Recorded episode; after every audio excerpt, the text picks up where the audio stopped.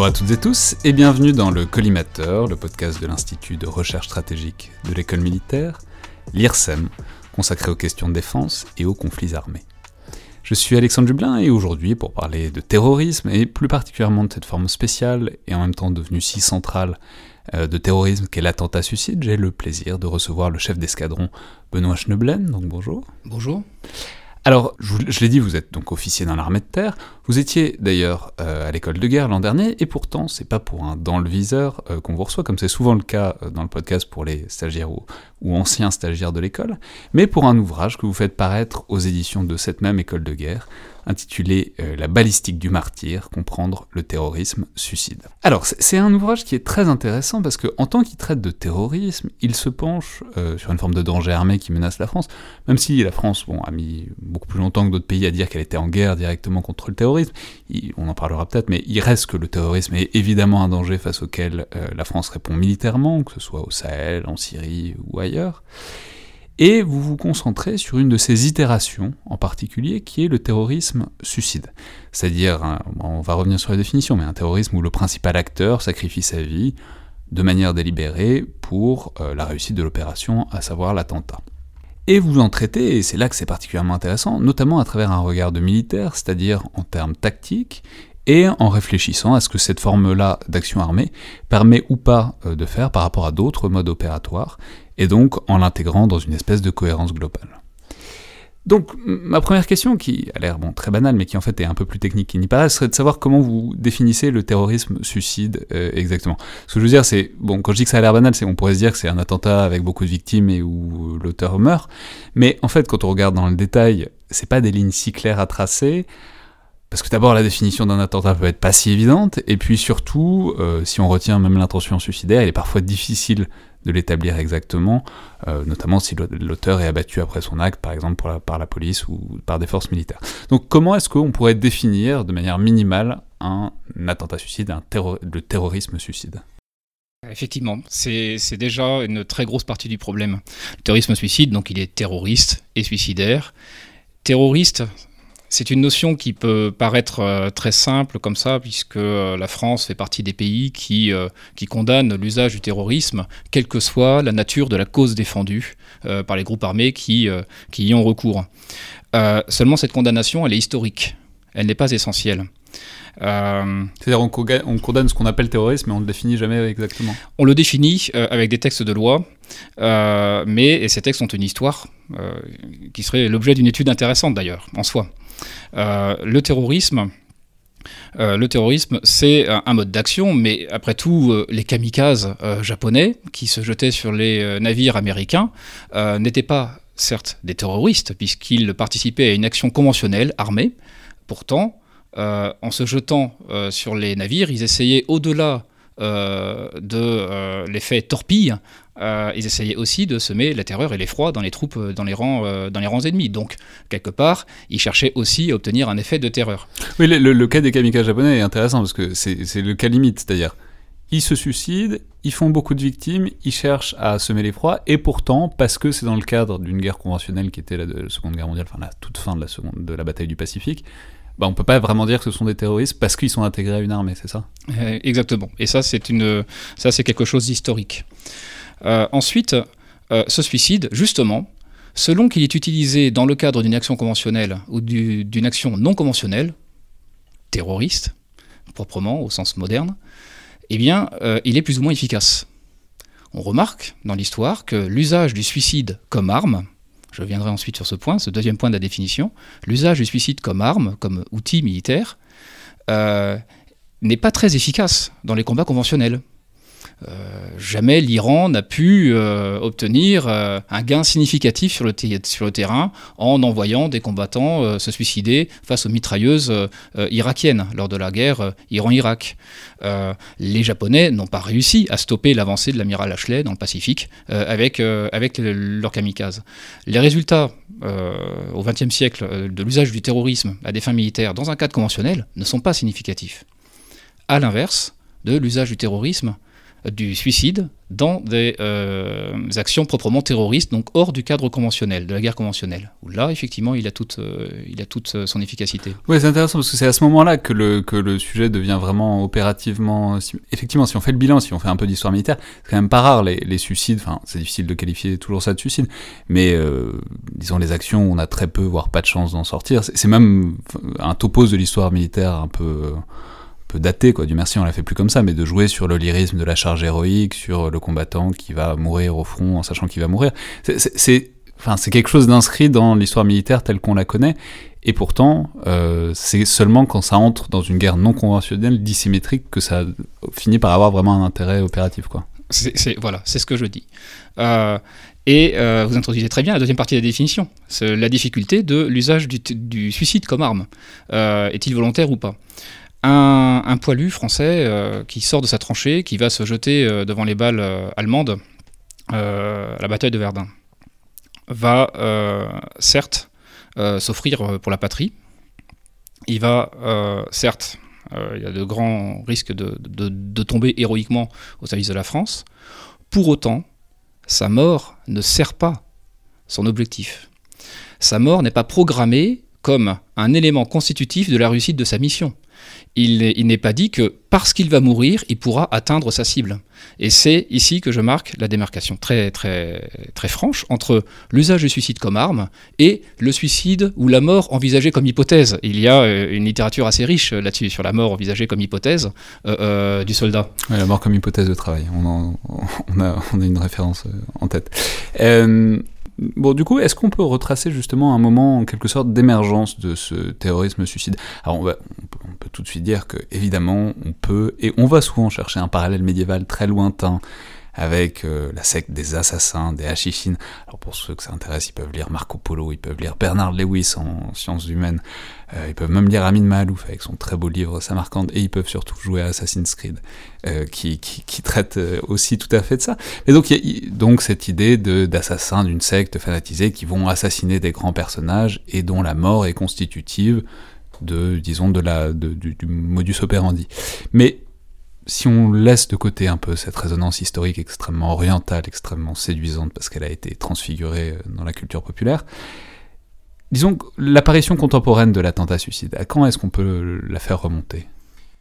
Euh, une apparition significative de l'attentat-suicide, c'est-à-dire le moment où le suicide va servir non pas une bataille conventionnelle euh, du type les campagnes Kerbala 1, Kerbala 2, Kerbala 3 euh, de la guerre Iran-Irak 79-80, où là il y a une référence très très claire effectivement à des, aux, premiers âges de l'ère islamique et aux premiers sacrifices limite suicidaires du parti d'Ali, le Shiat Ali.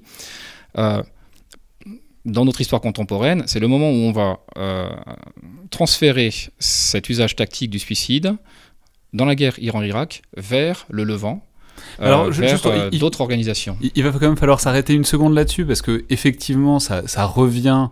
Bon, ça, revient avec l'imam Khomeini. Globalement, la, la, révolution islamique, enfin iranienne, en 1979. Mais il faut peut-être juste détailler un peu ce que vous détaillez là, parce que c'est pas totalement un hasard si ça revient en Iran, parce que euh, il y a au cœur du chiisme, du mythe fondateur du chiisme, donc de la bataille de Karbala, euh, donc, bon, on va pas refaire l'histoire de, l'islam des premiers temps, mais bon, disons les, enfants, les descendants d'Ali, de, de, le troisième calife, euh, quatrième calife, bon, les, descendants d'Ali, il y a un mythe sacrificiel, il y a un mythe du martyr avec ces enfants d'Ali qui sont morts à la bataille de Karbala. Et du coup, c'est une constante de très longue durée dans l'histoire du chiisme. Et donc, c'est pas totalement un hasard si ça revient par le monde chiite, en, l'espèce euh, l'Iran post-1979. Exactement. L'arbre de la révolution s'abreuve du sang des martyrs.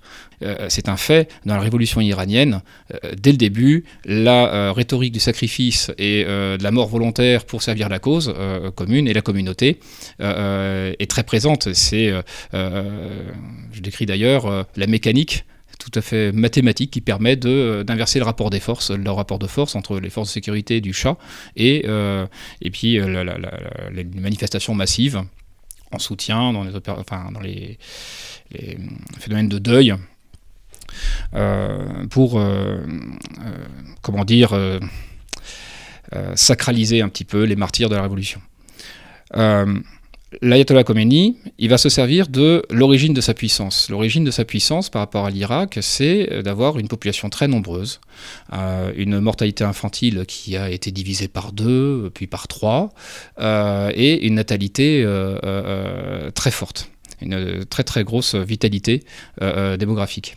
C'est un peu l'origine de sa puissance. Et il a. Donc au sein de la guerre Iran-Irak. Oui, exactement. Ils ont moins de canons que Saddam Hussein soutenu par les Américains et les Occidentaux, mais ils ont plus de monde. Ils ont plus de monde et ils ont une idéologie cohérente. Ils ont un, message, un narratif cohérent euh, une histoire. Ce sont les successeurs du, du parti d'Ali, ceux qui se sont sacrifiés. Et le sacrifice fait partie de la prise de pouvoir, en fait. je le répète, l'arbre de la révolution s'abreuve du sang des martyrs.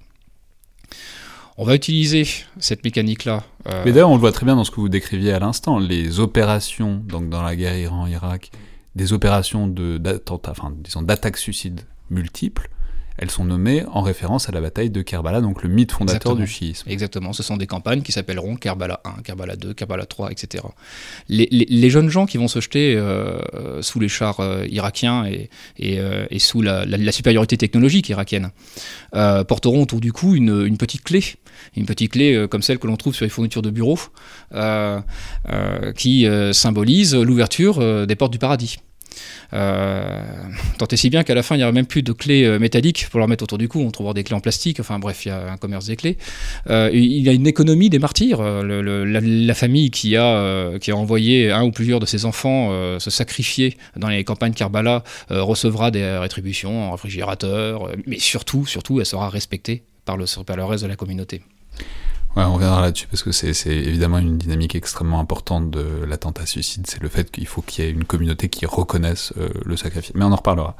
Mais donc, il y a ce moment euh, donc de la guerre Iran-Irak, donc 80-88. Et puis, bon, c'est en même temps, ça, apparaît là par le schisme, et donc on voit que c'est pas un hasard. Et en même temps, ça se décloisonne juste après, euh, dans le cadre d'une guerre qui est importante de ce point de vue-là, qui est l'occupation du Liban par Israël à partir de 1982. Euh, où Israël est évidemment en confrontation directe avec le Hezbollah libanais, qui est donc soutenu et alimenté humainement, mais aussi tactiquement euh, par l'Iran, donc qui récupère dans une certaine mesure ces techniques, enfin tactiques plutôt d'attentats suicides. Exactement. Il y a une sorte de transfert de technique ou de tactique euh, presque contre nature. Le, la communauté chiite, avant, avant l'occupation, n'a pas, pas la position prépondérante qu'on lui connaît actuellement dans le Liban euh, contemporain. Euh, mais elle est en pleine euh, ascension. Elle, gagne en importance économiquement, socialement, numériquement également. elle bénéficie de l'appui idéologique et, de, du Hezbollah, et donc du soutien idéologique du grand voisin, du grand frère iranien. Dans le même temps, dans le même temps, Israël se débarrasse d'une partie des radicaux euh, islamiques euh, et euh, les stocks, pour ainsi dire, à proximité de la zone de confrontation. Toujours est-il que dans cette période-là, donc juste après la guerre Iran-Irak, il y aura un, frottement, il y aura une, proximité entre le Hezbollah et des réfugiés palestiniens qui vont servir une cause tout à fait différente, une cause indépendantiste palestinienne. Et là, on va se rendre compte que l'usage euh, de l'attentat suicide peut être très efficace politiquement lorsqu'il n'est pas utilisé, euh, enfin, lorsqu'il est utilisé sous forme d'attentat justement, c'est-à-dire pas sous forme de campagne militaire euh, conventionnelle. Et c'est-à-dire, et en plus, ça fait un transfert, c'est-à-dire le Hezbollah chiite tire ses tactiques de l'Iran chiite, mais en même temps, il se retrouve au Liban à lutter, pas exactement aux côtés, mais enfin bon, un peu conjointement avec le Hamas sunnite. Et donc c'est le moment où l'attentat suicide sort du chiisme pour être intégré aussi par les combattants palestiniens sunnites. Exactement. Donc, extension, décloisonnement euh, de ce terrorisme euh, suicide. Et bon, surtout, il faut peut-être passer au grand acteur qui va présider non seulement au décloisonnement, mais même à l'internationalisation euh, de ce mode opératoire. C'est vraiment Al-Qaïda. Alors c'est intéressant d'ailleurs en vous disant, j'apprenais que c'est on sait que la matrice de Al-Qaïda, enfin même historique, c'est la lutte euh, en Afghanistan dans les années 80. Ce que vous décrivez, c'est que c'est pas du tout un mode euh, opératoire qui est utilisé dans la lutte contre les soviétiques en Afghanistan, mais à partir de la fin de cette lutte, donc des années 80, l'internationalisation d'Al-Qaïda, bah, Al-Qaïda va récupérer et va ensuite mettre en œuvre dans les années 90 cet attentat suicide. Effectivement.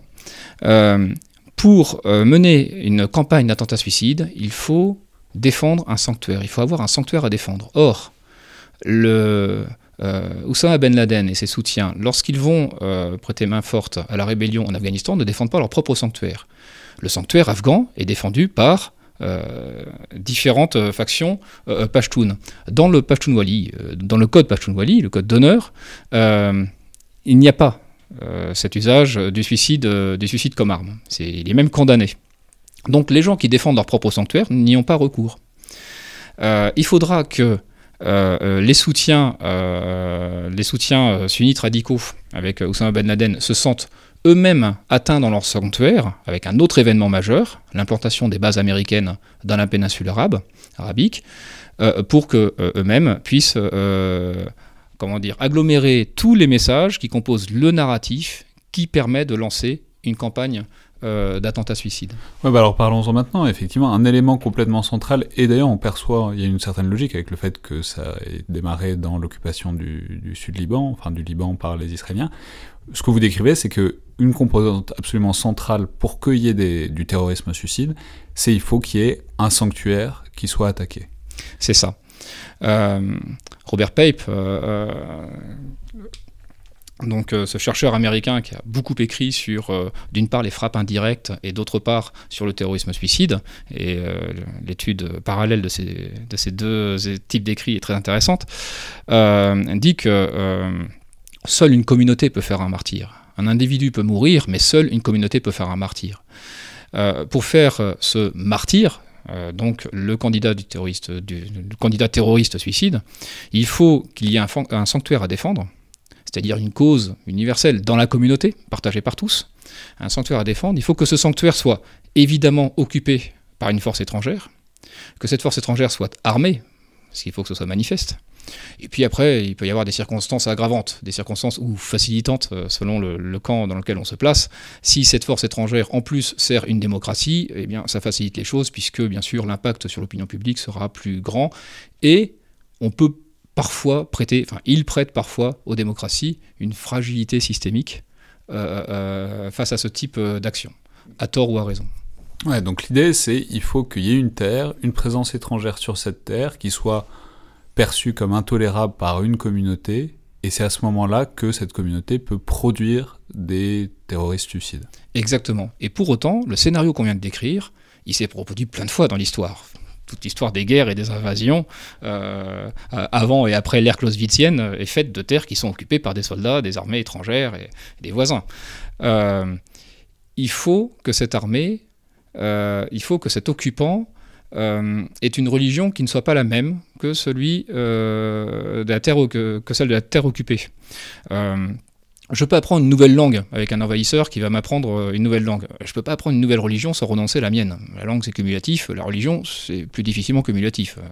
Donc là, ça me place dans une position de, dissonance très cruelle et je dois, faire des choix. Et ça, ça facilite l'extension le, narratif donc implantation des bases américaines dans la péninsule arabique qui, en aval, bon alors c'est difficile de mesurer le lien de causalité parce que de toute façon c'était en, en, fermentation à cette époque-là, mais euh, fournit en tout cas un, sanctuaire à défendre pour Al-Qaïda, qui va amener ben, au grand moment euh, de basculement, au grand moment où il y a vraiment des attentats suicides qui font beaucoup de victimes et qui sont très spectaculaires, c'est les attentats de 98, ben, donc contre les Américains donc à Nairobi et à Dar es Salaam, puis évidemment euh, le grand moment du 11 septembre 2001. Voilà, c'est ça. C'est d'ailleurs très surprenant. Le, le, jeu le grand jeu d'encerclement euh, euh, stratégique américain vise à maintenir à son plus bas niveau l'action de, des acteurs supposément ennemis des États-Unis. Ces acteurs, l'Iran, par exemple, euh, prenons aussi la Corée du Nord, n'a fourni, fourni aucun terroriste suicide face aux Américains. Les terroristes suicides venaient des terres que eux-mêmes, alors occupaient, enfin dans lesquels ils avaient implanté des bases, des bases pour, pour appuyer leur action.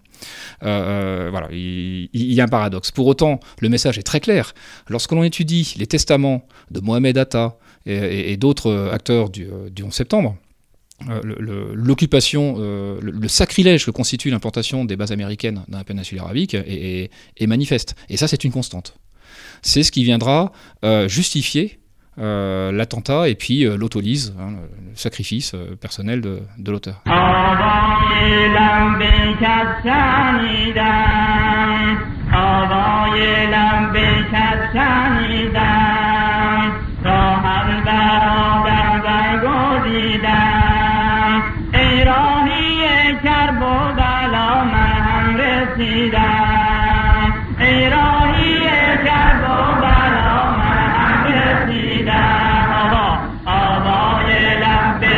not.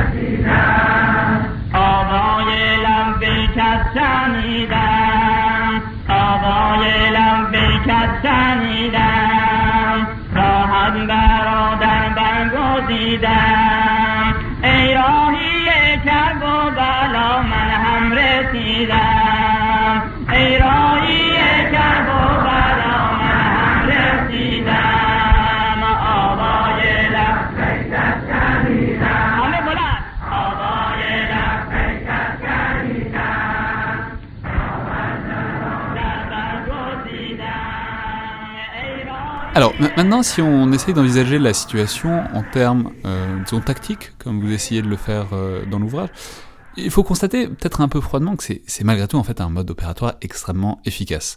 Euh, évidemment dans le cadre d'une lutte toujours dissymétrique du faible au fort, mais si on prend l'exemple, un exemple que vous retenez qui est instructif de, ce point de vue-là, c'est l'Afghanistan qui est un peu le champ de bataille de tout ça euh, dans les années 2000, notamment parce que c'est un terrain qui est plutôt verrouillé par les armées occidentales qui occupent euh, le pays dans une certaine mesure. Et les chiffres que vous donnez sont très parlants puisque euh, les attentats au sein de toutes les actions, disons, contre les forces de la coalition, les attentats suicides représentent 3% des attaques, mais 48% des morts. Exactement. Ils sont plus rares, bien sûr. Alors d'autant plus rare qu'ils ont mis un certain temps à s'implanter en Afghanistan. Comme je le disais, ils n'appartenaient pas initialement au code de guerrier euh, afghan. Il a fallu que ce soit importé euh, euh, par le soutien d'Al-Qaïda, réseau Haqqani et, d'autres acteurs. mais il va montrer tout de suite son efficacité redoutable sur le terrain. C'est, disaient certains formateurs de la Task Force Paladine et des différents acteurs de la lutte contre les engins explosifs improvisés qui travaillaient pour l'ISAF, c'était le missile guidé du pauvre. Euh, cette expression est très parlante. Effectivement, à moindre coût, elle permet d'acheminer une quantité de charge militaire euh, sur une cible à haute valeur ou euh, valeur moyenne et sans, sans dépenser des sommes mirobolantes. Oui, c'est ça. Alors qu'en parallèle, il y a aussi ce qui va devenir une constante, c'est ce qu'on appelle les IED, donc les engins explosifs improvisés. Et il y en a beaucoup aussi, et il monte en gamme, mais la lutte contre les IED monte aussi en gamme, donc on est de plus en plus fort pour éviter les attentats aux IED. Par contre, les attentats suicides, c'est plus compliqué. Exactement, euh, exactement. Sur une période de 12 semaines à peu près, euh, fin 2010, début 2011, il y avait entre 4800 et 5200 euh, incidents relatifs aux IED sur l'ensemble du théâtre. Alors j'entends par incident relatif aux IED les trouvailles de cash, euh, les attaques euh, euh, réussies, échouées, déjouées, etc. Donc tout type d'incidents relatifs aux IED. Il y avait donc une, activité très intense qui captait une grande partie des ressources investies par les États-Unis et, par et par leurs alliés en Afghanistan, même dans la recherche technologique, les recherches sur les, pour essayer de, de, capter, euh, pour essayer de brouiller les ondes, pour essayer de, trouver, les, de, trouver les dispositifs et essayer aussi de protéger la troupe une fois qu'elle a été frappée. Et dans, ce, dans cet investissement massif dans la lutte contre les IED, la part consacrée à la lutte contre les IED particuliers que représentaient les suicides bombeurs, euh, cette part-là, c'était un, petit peu floue. Ça n'a pas été identifié comme un mode d'action particulier. C'était les suicides bombeurs étaient noyés dans le reste de toutes les actions suicides. Il a fallu attendre quelques temps, quelques mois, pour se rendre compte que leur efficacité était, était, était beaucoup plus grande, était incomparable à celle de l'utilisation de charges qui visaient moins leur cible. Ouais, mais alors ça, c'est important, il, faut insister dessus, parce qu'on dit souvent que l'objectif du terrorisme et des attentats suicides, c'est de frapper les esprits et les opinions publiques, et c'est pas faux. Mais ce que vous montrez, ce que ces chiffres montrent, c'est que d'un strict point de vue militaire, tactique, ça reste de très loin ce qu'il y a de plus rentable, quoi. Voilà. C'est une évidence, l'attentat suicide ne frappe pas que les esprits, euh, bien malheureusement. Euh, mais on a toujours cette idée que c'est dérisoire dans le grand schéma, mais non, pas du tout. Dans, Sur certains théâtres, c'est vraiment ce qui est plus efficace pour euh, la lutte dissymétrique. C'est ça, c'est un, un choix rationnel. L'organisation qui y a recours se dit mon ennemi est supérieur à moi, peut-être en nombre, en tout cas technologiquement. Euh, j'ai beaucoup de mal à le vaincre sur le combat, euh, sur, le, terrain euh, conventionnel. Je n'ai donc aucune raison de rester sur ce terrain-là. Je vais donc changer les règles du jeu. il veut s'attaquer à ma survie, très bien, je vais utiliser ma propre survie comme, une arme. Et donc ma mort, je vais l'utiliser comme arme pour pouvoir atteindre des, cibles plus efficacement. Donc je change les règles du jeu. et ce faisant, évidemment, je frappe encore plus ses opinions euh, les opinions. Mais effectivement, au départ, il y a une impasse tactique qui fait que je vais devoir avoir recours à un autre type d'armes que les armes conventionnelles. Et dans cette réflexion sur le recours à un autre type d'armes, effectivement, le terrorisme suicide tombe comme une évidence parce que bah, il permet de rentabiliser euh, les charges que je vais projeter sur l'ennemi. Et ensuite, c'est d'autant plus rationnel que euh, je vais me rendre compte que l'usage du terrorisme suicide dans les campagnes d'attentats ne réduit pas le potentiel de combat des organisations.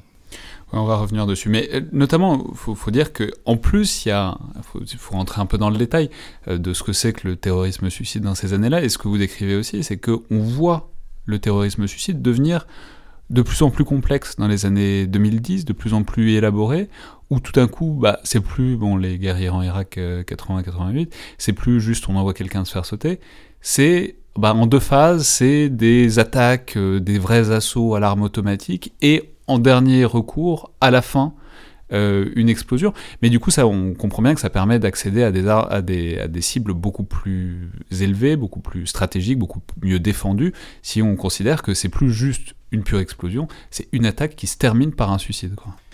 Comme dans tout le reste euh, de l'art de la guerre, c'est bien la combinaison des effets qui permet, euh, qui permet d'obtenir des résultats et pas un seul effet euh, pris séparément. Et effectivement, à cette période-là, on verra donc un, grand, nombre de, de, terroristes suicides participer également à des combats conventionnels. C'est-à-dire que le combat se fera par phase. Il, il pourra y avoir une première vague d'assaut qui va se faire exploser sur le périmètre, sur un premier périmètre défensif défendu par l'armée nationale afghane, par exemple, très souvent, ou la police, euh, et puis suivi euh, de combattants armés euh, d'armes légères d'infanterie qui pénètrent le périmètre défensif, qui vont exploiter ensuite à l'intérieur le chaos qui a été généré par cette attaque initiale. Ou inversement. Et qui, finissent en plus par se faire sauter à la fin. Exactement. Ou inversement, l'attaque initiale avec des frappes indirectes de mortiers, etc. On, rencontre encore ça aujourd'hui. sera suivi ou exploité avec des combattants qui seront dotés à la fois d'armes légères d'infanterie, mais également d'une veste explosive pour assurer le, comment dire, le finish. Euh, on, a vu ça également dans les, attentats euh, domestiques euh, en France, mais là avec une différence notable, c'est que la veste portée par le terroriste était surtout pour essayer de s'assurer de rentabiliser la fin de l'action, c'est-à-dire que ce qui permettait vraiment d'obtenir un bilan, un bilan donc des morts en, face d'une population, c'était plus les armes que la veste. Mais alors, en fait, ça, nous amène donc, euh, vous, avez commencé à y faire référence, ça nous amène à une question qui est centrale, qui est celle de euh, l'identité et du recrutement de ces terroristes euh, suicides. C'est-à-dire, pour reprendre ce qu'on disait là, c'est évidemment qu'il n'est pas possible de faire des attaques complexes comme ça quand on envoie des femmes et surtout des enfants se faire sauter, parce qu'ils peuvent difficilement, enfin plus difficilement, commencer par une phase de combat urbain, quoi mais donc, et ça on sait que c'était à une certaine époque, parce que certaines organisations répugnaient à certains moments à sacrifier des combattants, disons, qualifiés dans des attentats suicides, parce qu'ils avaient peur de plus en avoir assez ensuite. Mais Bon, donc le fait qu'on se mette à multiplier à ce point-là les attentats, les attentats complexes, donc des attentats avec des combattants qualifiés, ça implique qu'en en fait on est capable de recruter derrière et qu'il n'y a pas de risque que euh, la source se tarisse. Et, ça implique euh, en retour le très grand niveau de, réflexion, la rationalité de l'ensemble de la campagne. C'est-à-dire que la gestion de ces ressources est comptée elle est tout simplement rationnelle. Euh, pour euh, générer une capacité euh, militaire, il faut des ressources. Là, en l'occurrence, la ressource critique, c'est la ressource humaine. Le, on n'a pas vu dans les années 2000-2010 d'organisation terroriste tari du fait de l'usage d'attentats suicides qui aurait tari les rangs, qui aurait clairsemé les rangs d'organisations terroristes. Je prends un exemple beaucoup plus récent. Euh, sur la fin euh, euh, du, califat géographique de Daesh, certains candidats au martyr devaient postuler pour le martyr et ils n'étaient pas acceptés tout de suite. Donc il y avait des listes d'attente. Et ces listes d'attente étaient parfois tellement longues qu'ils avaient le temps de mourir dans un combat conventionnel avant d'avoir l'occasion de se donner la mort dans un combat suicide. C'est dire que l'organisation gérait le flux des entrants et des sortants, de façon parfaitement cynique. Il y a une vraie rationalité là-dedans. Ouais, et. Euh, oui, mais euh, notamment parce que du coup, pourquoi est-ce que ça se tarie pas? Ce que vous décrivez aussi, c'est que en fait, les attentats suicides ont un effet de recrutement qui est réel, notamment bah, parce que c'est ce qu'on disait, c'est dans le cadre d'une lutte pour libérer un sanctuaire occupé par une présence étrangère, mais les attentats suicides ont de fait un effet de recrutement tel que bah, chaque attentat suicible est rentable d'un simple point de vue comptable des entrants contre les sortants. Exactement, c'est ça. L'attentat suicide, s'il est en cohérence avec le narratif global proposé par l'organisation, euh, va avoir un effet d'amplification. Euh, je vais prendre un exemple euh, très simple. Dans, certains, dans certaines régions de la Palestine, il y a, comme partout, des gens qui sont pour la paix, des gens qui sont pour la guerre, des gens qui sont plutôt neutres il y a un sujet qui met tout le monde d'accord, ce sont les martyrs. C'est-à-dire que le neutre ou le pacifiste n'ira pas, euh, insulter la mémoire d'un martyr du village. Donc, loin d'exprimer une radicalité extrême, l'usage du terrorisme suicide, c'est plutôt, euh, c'est plutôt un facteur d'agrégation, un facteur de mobilisation de l'ensemble de la communauté. C'est, pas la marque d'une radicalité extrême, c'est plutôt le sujet qui met tout le monde d'accord euh, j'appartiens à telle communauté, quelqu'un s'est sacrifié pour la communauté dans le cadre d'un attentat suicide. Même si on considère que ce n'est pas le, meilleur moyen, on va quand même... exactement. Quand même je serais pour la paix et pour le dialogue entre les communautés, je n'irai pas, je n'irai pas salir sa mémoire et je n'irai pas insulter sa famille en, en, euh, allant euh, contredire son testament. Ouais, et donc en fait, on voit bien ressources humaines, donc sans grand problème.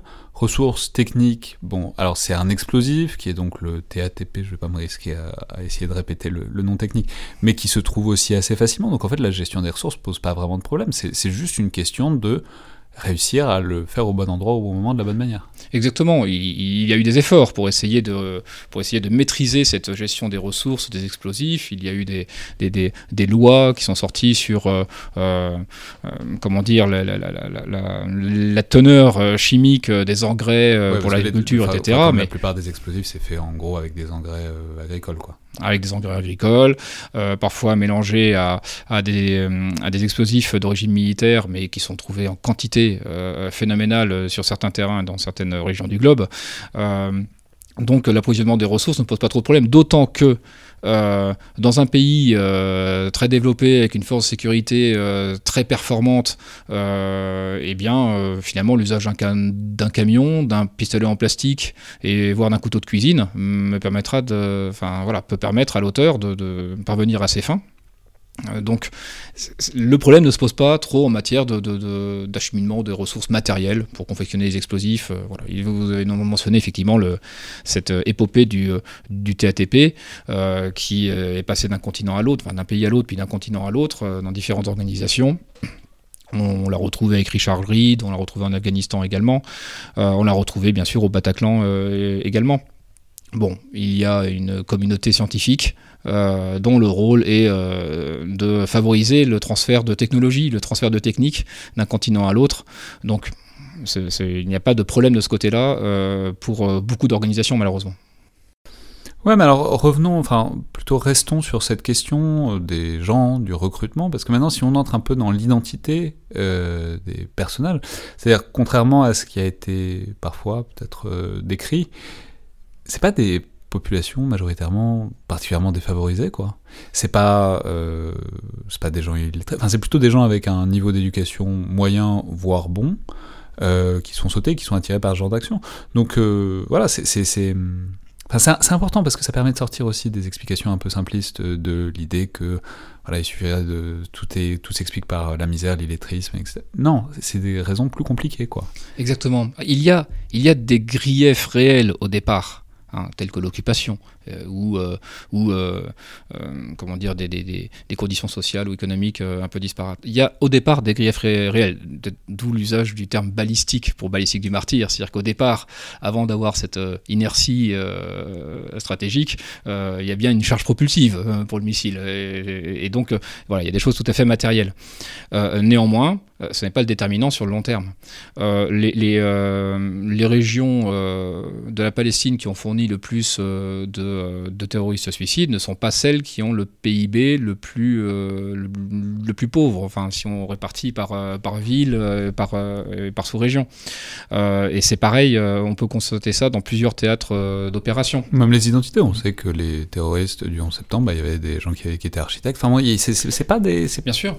Le cas de Mohamed Atta était, est, très intéressant. Il avait fait, il avait fait un... un des pilotes du 11 septembre. Voilà, un des, un des pilotes du 11 septembre, effectivement. Il avait écrit un mémoire d'architecture euh, dans, une, grande université allemande. Euh, et euh, dans ce mémoire d'architecture, il critiquait la verticalité des, tours. C'était quelques années avant l'attentat, comme une marque de l'ibris, hein, de, l'orgueil occidental.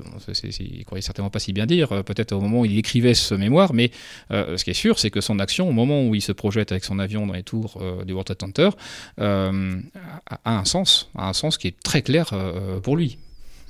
Ouais, mais parce que sinon, enfin, c'est, euh, je vais insister là-dessus, mais sinon c'est le, le, risque, quoi, de pas vraiment penser les vraies raisons et les vraies causes du recrutement. C'est comme il y a quelques années, on avait le, grand truc du Captagon en Syrie. C'était, euh, voilà, c'était les, suicidaires, enfin les, les, combattants, etc. Ils étaient ils étaient forcément drogués, ils étaient forcément inconscients, etc. Ce qui euh, implique de pas penser l'idéologisation, de pas se poser les vraies questions de pourquoi est-ce qu'il y a une situation qui crée des terroristes comme ça. Exactement. Exactement. Je pense que c'est le cœur de, cette réflexion. Euh, ne pas sous-estimer la force d'impact d'une idéologie révolutionnaire.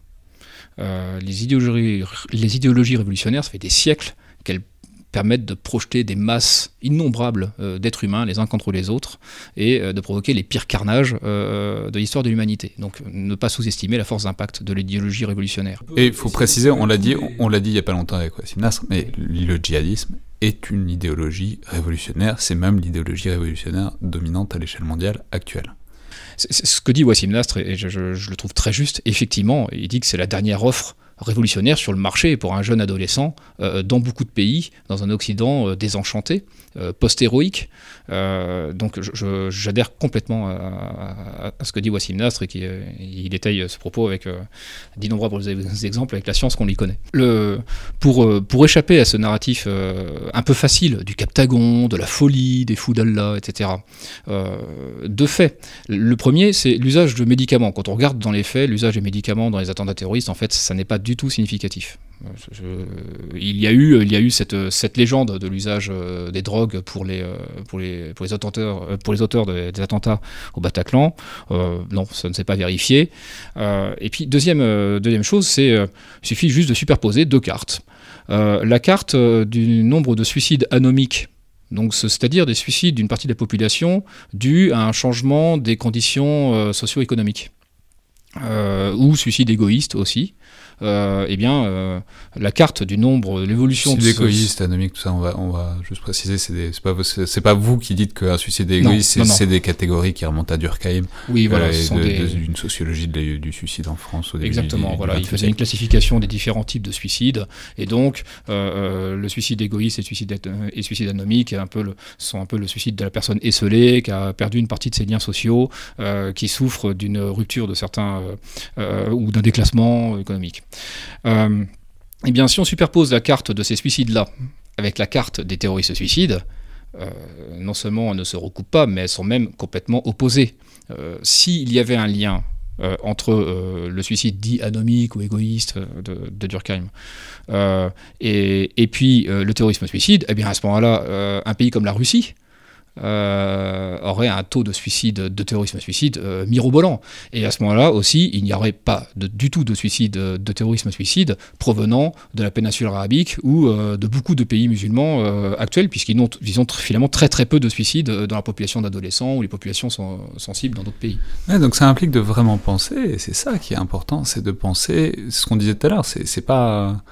c'est l'idéologie, mais c'est surtout la société qui produit l'attentat suicide, parce que c'est c'est la société qui produit, c'est la communauté qui produit le martyr. Et c'est ça qu'ils vont chercher. Sans communauté pour reconnaître euh, l'individu qui va se faire sauter, il n'y a pas de martyr et donc il n'y a pas de, terroriste. Quoi. Exactement.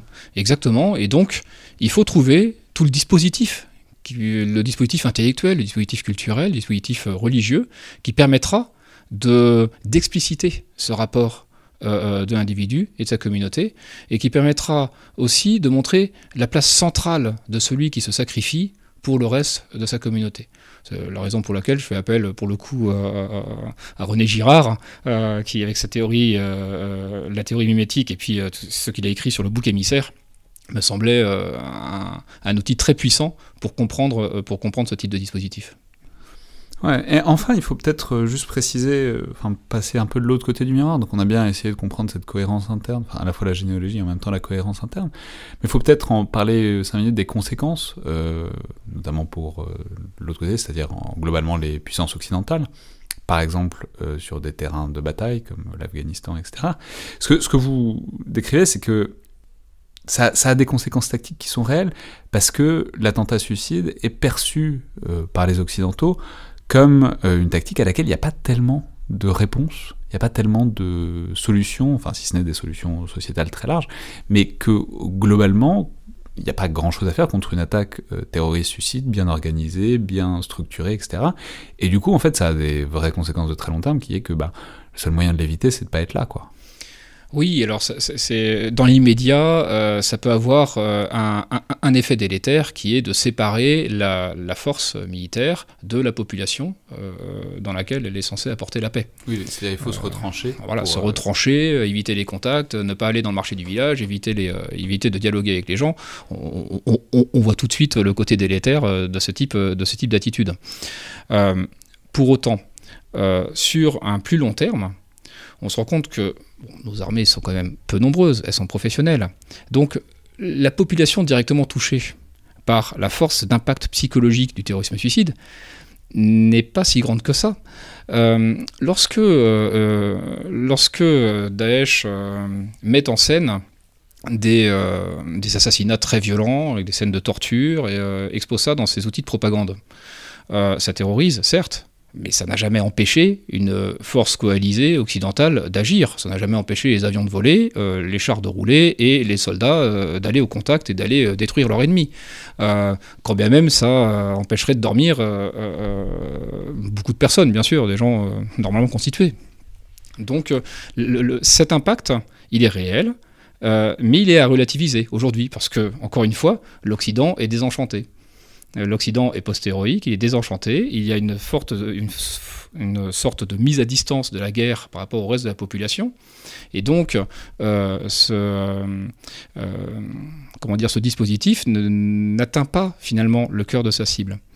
Donc voilà, c'est pour ça que je relativise un petit peu l'efficacité du terrorisme suicide, surtout dans la dernière partie, lorsque je parle du terrorisme en France. Bah, merci beaucoup, commandant Schneublen. C'était donc le Collimateur, le podcast de l'Institut de recherche stratégique de l'école militaire. Je vous rappelle que vous pouvez nous joindre par mail ou sur les réseaux sociaux de l'IRSEM, vous pouvez vous abonner au podcast, et on est preneur de vos notes et de vos commentaires, notamment sur iTunes, et qu'on les lit attentivement. Euh, merci à toutes et tous, et à la prochaine fois.